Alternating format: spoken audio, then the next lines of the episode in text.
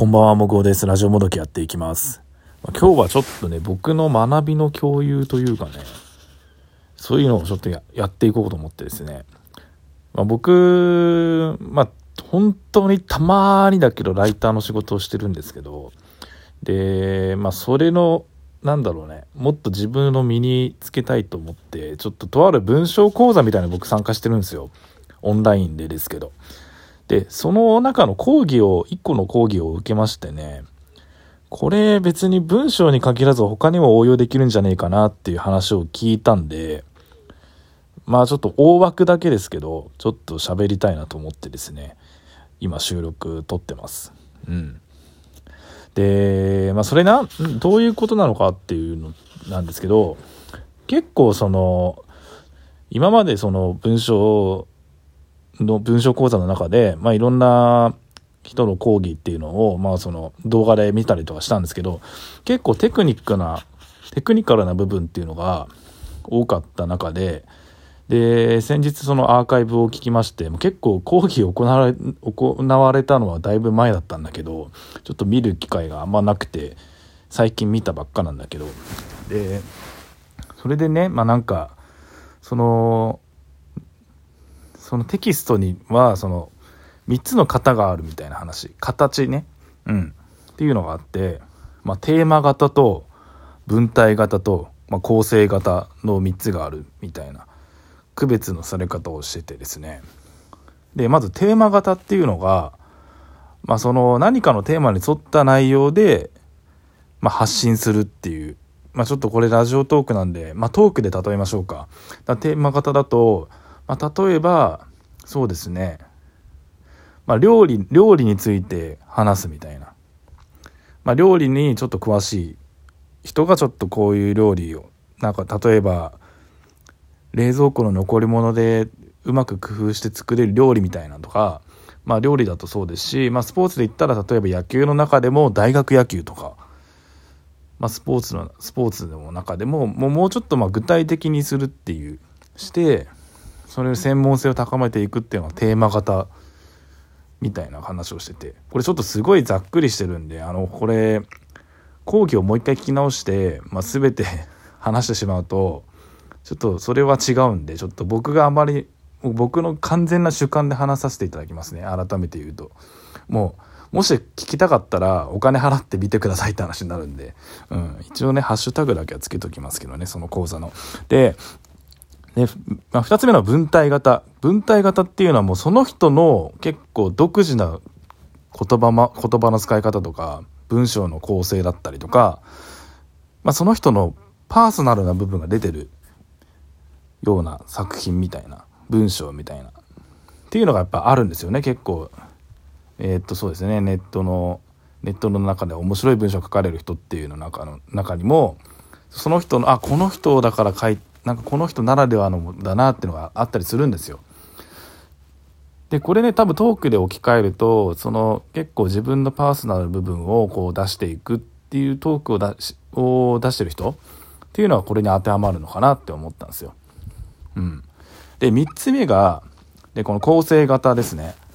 構成型は多分何とかをやってみたみたいなこうこうこういう理由で結構理論づけてこう構成を練っていくのが構成型。結構これは多分 YouTuber とかに多分多いみ多いっていうふうに今言ってましたね。うん。例えばこういう企画をやって、こういう過程が、まあ、A という企画があって、この A という企画をこう達成するために、どう構成をこう細かく練って、で、結果こうなりましたみたいな、結構 YouTuber に、あ、で、YouTube の動画投稿してる人で活躍してる人っていうのは結構構成型が多いっていうふうに聞きますね。うん。で、でその中で言ってたの、その講義の中で言ってたのは、例えば自分が今まで読まれたもの、自分が今まで発信した中で跳ねたものっていうのを、まあ、どの方なのかっていうのを、こう、振り返ってみてね。うん。振り返ってみたときにですよ、ですよ。自分はどの方で発信したものが一番、なんかハマ、その、見てる人聞いてる人にハマってるのかっていうのをちょっと改めて振り返ってみたらどうですかっていうのを言ってて、うん、でこれね自分でちょっとやってみたんですよ。考えてみたんですよね。で僕、まあ、ノートでちょっと例えさせてもらいますとそうですね。一番読まれたのが僕去年の5月ぐらいに書いたやつかな。その、まあ、自分の10年前の自分に手紙を書いて僕はこういうこうこうこういう人生をこう送りましたよみたいなこれ多分僕は構成型だと思ってるんですけど構成型と文体型これ自分のパーソナル部分を前面に出しつつこう10年前の手紙で1年ごとにこう振り返ってみるっていう書き方をしたやつが結構読まれ読まれてるんですよ。えっ、と年間で見た時に。うん。まあ多分まあちょっととある企画というか募集してる企画っていうんですか、まあ、それに出したものなんでまあそれで読まれ流入してきたっていうのはまああるんですけど割と文体型と構成型なかなかこう合わさったのが難しななんていうんですかね。まあより文体型寄りですけどこれ今すごい僕台本なしで喋ってるんでちょっとまとまりなくてごめんなさいね。もう詳しく聞きたかったらもうちょっともう自分で見てねっていうしかないんですけどね。はい。でまあ一番読まれてたやつが、まあ、文体型と構成型だったんですよ。で次に読まれてるのはもう完全にテーマ型なんですよ。えっ、ー、とプロ野球選手の長野久義さんのことが大好きだっていう記事を書いたんですよ。あ、それが一番、まあ、自分の中でも結構知識知識があったんですごい調べ調べましたしそのプレースタイルとあとはそのその選手の性格とかもすごい織り交ぜてエピソードとかも織り交ぜて書いたんで、まあ、結構俺はテーマ型によりますね。結構その選手に対しての事実に基づいて、まあ、自分の言葉で書いたっていうので多分テーマ型なんですよね。だからこのテーマ型が一番やりやすいのかなとは思うんですけどね。うんっていうふうに思うんですよ。まあ勝手な個人的な意見ですけど。これトークで言うとねどうなんだろうね。だからこれ皆さんもまあこれ聞いてるどれぐらい聞かれるかわからないですけどまあまあ、皆さんがその発信してる中でまあ、テーマ型の人はまあいらっしゃると思うんですよね。まあ、あとは自分のパーソナルな部分をこう出してるのかっていう。のと、まああとはトークの中で構成とか、まあ、企画でやってる人とかもいるし、まあ、多分それぞれ自分の中で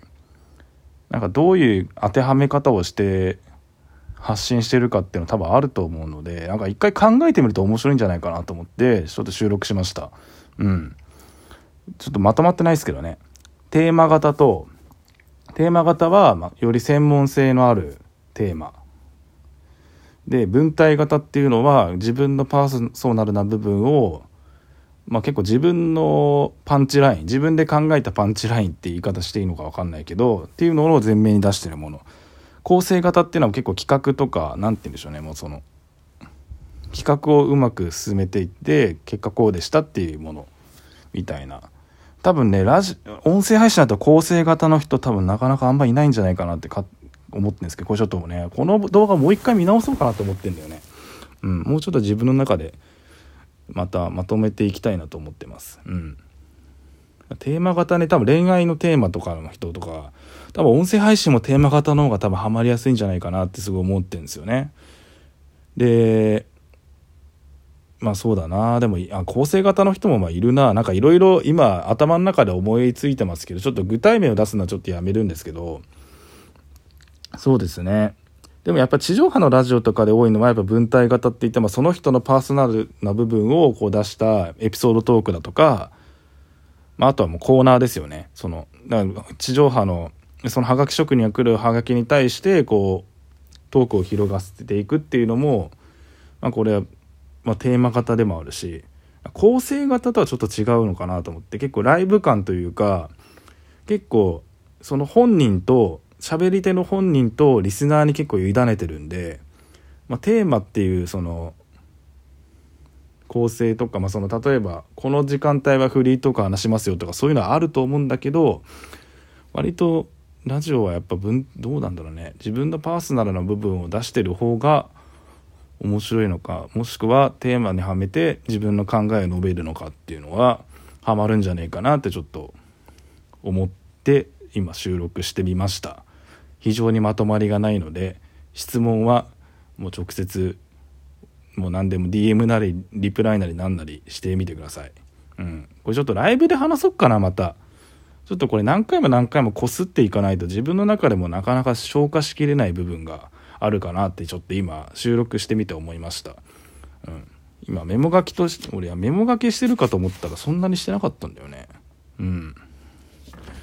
まあなんだろうな、自分の中で理解してるつもりだったのかもしれないですけど、そんなことなかったですね。やっぱり自分で書いたメモっていうのを見てると、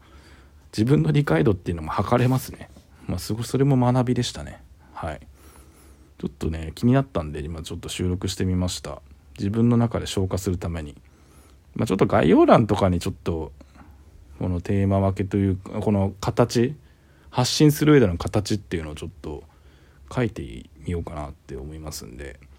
ちょっと、自分の中で消化しきれてないですけども、もうちょっと深掘りしてって自分でどういうものを発信できるのかっていうのをちょっと考えていこうかなって思いました。まあ、今回はそんなとこですね。まあ、自分の学びの整理と、